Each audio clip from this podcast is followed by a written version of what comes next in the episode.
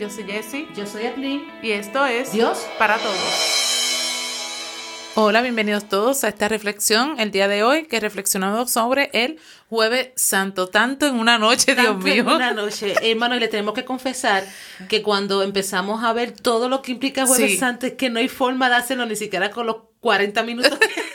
Vamos a tratar de, de- de llevarlo a la esencia de esta Exacto, noche exacto. del Jueves Santo, que le hemos llamado a este, esta reflexión la nueva alianza. Amén. Porque entonces la nueva alianza, nosotros sabemos que Jesús, en, que Dios más bien en el Antiguo Testamento hizo una alianza ya con hombres en específico, más individual, Moisés, Abraham, y su alianza era la de darles una descendencia numerosa.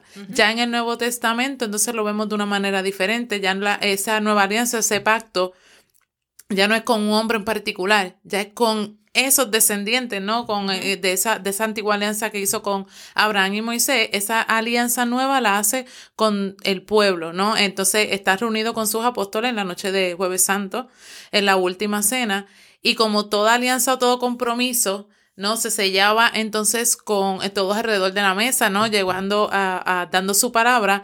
En esta nueva alianza está sellada con su sangre. Cuando dice hagan esto en memoria mía, y este es mi cuerpo, este es mi sangre, como quien dice, esto es palabra y esta es mi palabra, la que yo le te doy. ¿No? Y esa alianza, entonces, ¿en qué nos propone esa alianza? Está Un montón de poderoso. cosas. Está poderoso y empezando por ahí de, de hagan esto en memoria mía, Ajá. de cómo este pan sí es mi cuerpo. Le da vigencia, ¿no? Exacto, exacto. Todo el tiempo. Háganlo, sigan haciendo esta cena, esta alianza, sigan haciéndola, hagan esto en memoria mía, sigan haciéndola. Pero está poderoso, dice, y vamos a tratar de, de hacerlo en estos minutos que tenemos, pero esa alianza que Jesús nos da es como si, como si nos hiciera en estos momentos, yo les prometo, como si fueran unas promesas, como si fueran unas cosas que miren, aquí estoy, y vamos a reflexionarla, hemos resumido entre todas las que hay, hemos resumido 14, vamos a reflexionarlas rapidito, Ujú. mencionarlas, para que ustedes vean lo poderoso que es. Y es la decisión de hoy. La decisión de hoy es si tú, hermano, quieres esta alianza o no la quieres. Y Dios te va a decir y Jesús te está diciendo, esta es mi promesa. Esto es lo que yo te doy. Mira a ver qué tú quieres. Exacto, Mira a ver qué tú quieres. Y vamos a empezar, y esto lo pueden leer desde el capítulo 13 de Juan hasta el capítulo 17. Es bien extenso, pero es poderoso. Jesús comienza diciéndonos sobre el servicio. Es el lavatorio de los pies. Entonces aquí es donde no- nos muestra a un Pedro diciendo, no me laves los pies porque tú eres el maestro. Y es donde Jesús nos promete, yo seré el maestro, pero estoy aquí para limpiarte, para lavarte, para que puedas seguir caminando conmigo. Miren qué poderoso y nos da esa, esa guía del servicio.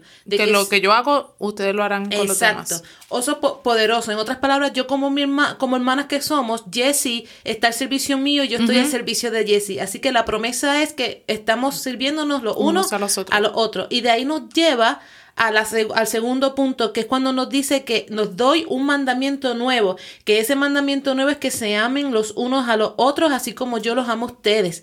Está poderoso porque no solamente nos está, no está diciendo que ustedes como hermanos se van a servir los unos a los otros, Hacerlo con amor, ¿no? que lo van a hacer con amor. Ese es el mandamiento. Y poderoso que luego dice, y así el mundo se dará cuenta que son mis discípulos. En otras palabras está diciendo, si no hay amor entre ustedes, no son mis discípulos. El amor es la base. El tercer punto, la promesa de su venida. Y esto está poderosísimo, porque Jesús dice que me voy para prepararles un lugar. Está poderoso y nos promete que vendré otra vez para llevarlos conmigo, para que ustedes estén en el mismo lugar donde yo voy a estar. Qué poderoso. O sea, nos está preparando un lugar y nos está dando dos promesas en una. Exacto. Uno, que nos va a preparar un lugar que tenemos vida eterna y dos, que Él va a regresar. Que él vendrá por nosotros. Por nosotros. Seguimos con esta alianza poderosísima que es que está increíble. Nos dice que yo soy el camino, que soy la verdad y que soy la vida. O sea, nos está prometiendo, yo soy el camino, el camino al Padre, no hay otro, simplemente yo. Y yo los voy a llevar al Padre. Nos está prometiendo de que Él es la única La única. verdad. Y nos está prometiendo vida y vida en abundancia con Él, en esta promesa. Es- Esto es esto es poderosísimo. Luego nos habla sobre la unión con el Padre. El que me ha visto a mí ha visto al Padre y nos da, ¿verdad? Esa promesa de esa unión. Igual que el Padre y Él se aman, así nos debemos amar. Y nos muestra de que al yo estar con Él, estoy también con el Padre, ¿verdad? Inclusive hasta presentándonos ciertos puntos de la Santísima Trinidad, pero eso es unión. un tema para otro, para otro podcast, pero es que lo estamos hablando y esto está, yo tengo los pelos parados porque es que esto está po- poderosísimo. Luego que nos dice que el Padre y yo este, somos uno, nos da la promesa de que yo haré cualquier cosa, y esto está en el capítulo ca- 14, versículo 14, fácil, 14 y 14 nos dice, yo haré cualquier cosa que en mi nombre ustedes me pidan. Qué poderosísimo, tras que nos está dando todo esto, nos está diciendo, pidan en mi nombre y yo los voy a cumplir. Esto está poderosísimo. No solamente eso, o sea, miren todo lo que llevamos.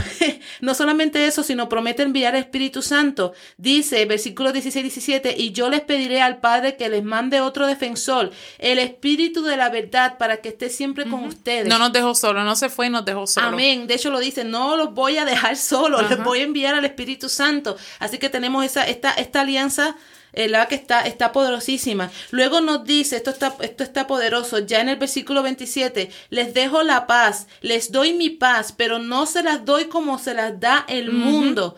O sea, nos manda el Espíritu Santo y ahora nos dice, les voy a dejar mi paz. No esa paz del mundo que se acaba, es una paz duradera, una paz verdadera, poderosísimo. Luego nos dice que entonces yo soy la vid y ustedes las ramas, el que permanece junto a mí y yo unido a él da mucho fruto en abundancia. Nos está prometiendo dar ese fruto y nos está prometiendo de que vamos a estar pegaditos a él, unidos a él, para tener fruto. En otras palabras, para no vivir una vida seca. Vacía para una vida, una vida así, vamos a tener una vida con propósito. Hay mucha gente que está en depresión porque siente que no tiene propósito en la vida y Jesús te está diciendo, vente a mí para que tú veas que yo te voy a dar propósito, poderosísimo. Luego, aquí me, me, me rompió la mente, aquí me rompió el corazón, a mí me, me dejó loca.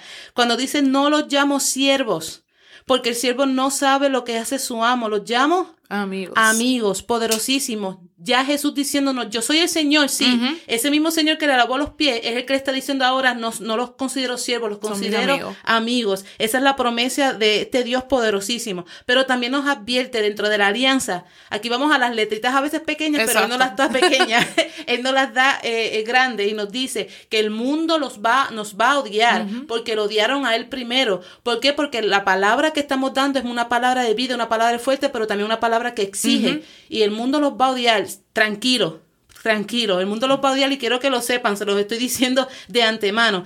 Y está poderosísimo porque luego entonces nos dice, sé que van a estar tristes por un tiempo, obviamente porque Jesús va a morir. Y nos dice luego, sin embargo, aunque ustedes estén tristes, su tristeza se convertirá en alegría. Nos está diciendo, tranquilo, Van a estar tristes un momento, pero luego van a estar alegres por esa promesa de la, de la resurrección. Es que esto está poderosísimo, poderosísimo. En ese capítulo 16, y este, este lo tienen que aprender porque está poderosísimo, en el versículo 33 nos dice, les digo todo esto para que encuentren paz en su unión conmigo. En el mundo ustedes habrán de sufrir, pero tengan valor porque yo he vencido al mundo. Fíjense en que vuelva la promesa. Su promesa. Tranquilo, van a sufrir, pero yo he vencido al mundo. Esto está poderosísimo. Y luego al final, que está increíble, es cuando entonces comienza a orar por los apóstoles y comienza a pedirle al Padre y a rogarle al Padre por los apóstoles, hasta un momento en que dice, no te pido que lo saques del mundo, sino que lo protejas del mal, que lo estuvimos hablando en el Padre nuestro, de